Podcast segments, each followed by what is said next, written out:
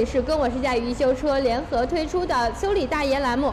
今天我们又来到了龙翔仁和车和汽修维修店，然后与我们的秦老师请教我们关于夏季、雨季我们的车辆应该如何注意保养。呃，夏天呢，一是防止呃车辆水位过高，第二个的话，轮胎要经常检查，检查它的气压，还有它的一个老化程度。第三的话，就是这个季节空调的使用高峰期了，使用一些空调也有一些技巧。第四的话，呃，还有一些就是涉水的一些技巧。第五的话，也就是车里面的不要放一些呃易燃易爆的物品。夏天的时候，我们的轮胎会有什么特殊的要求吗？呃，夏天的轮胎的话，就是一个是温度啊，温度很关键。空气中温度三十多度，再连续跑的话，有可能温度达到五六十度。这个在轮胎过度的老化，有可能容易爆胎。一个轮胎的气压一定在厂方规定的那个气压之内啊，也不要过高，也不要过低。感觉北京的雨特别脏，然后下完雨以后，我是不是就应该洗车？切记，像温度特别高的话，不建议洗车，对漆面的漆啊有点损伤，就是让它温度下来以后，洗车是对漆面还是有好处的。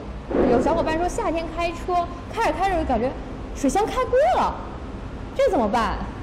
呃，水箱的口在这个位置，它上面也有提示，注意高温啊，不要及时打开这个，就是打开的之前，呃，等十分钟温度下来以后，你首先打之前它是有水管，就是捏下这个管子膨胀不膨胀，就是捏着它软的就可以把它打开，要是没有做的特别硬，这个就不允许打开，这个会烫吗？这个会烫的。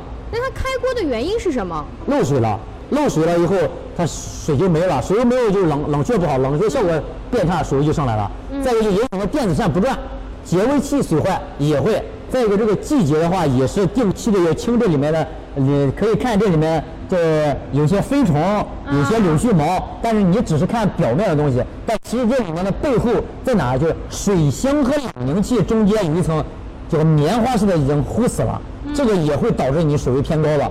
夏天也需要加装防冻液吗？啊，要加这个。防冻液的作用到底是什么？呃，防冻液好几个作用，最大的一个防沸点，沸点比较高。这个防冻液还有防腐蚀的。那我们在加防冻液的时候，一定要用之前用过的品牌吗？三年之内的车，就还是建议用原厂的防冻液。呃，不用原厂的防冻液的话，也换一些美孚啦、壳牌啦、嘉实多啦一些品牌防冻液。然后有小伙伴说说那个说我的雨刮坏了，然后呢有什么推荐的吗？品牌？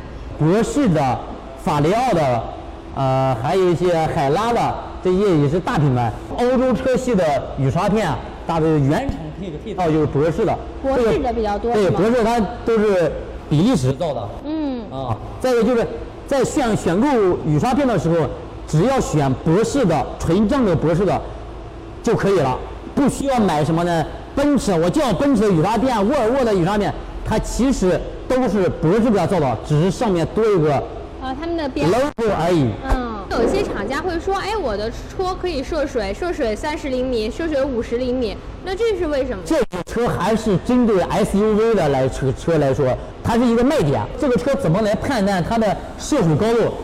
也就三十五公分吧，啊不要高于三十五公分。就是轮胎的一半儿。建议一下，就是这个雨季也到了，希望大家经常用车比较频率比较高的话，呃，上保险的时候做一个涉水险，能保障发动机一旦出问题，保险公司有赔付。四 S 店会卖被水泡过的车吗？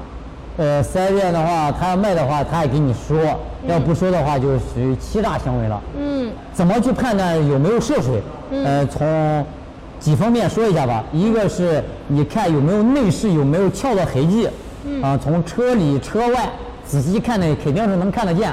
再一个是拿电脑，那一定拿技师的电脑去诊断哪个模块，哪块模块的里面的版本信息能看出你的车和你出厂日期的月份不对。要是大批量的电脑更换过。更换过，它的批量不对了，就证明这个车涉过涉过水。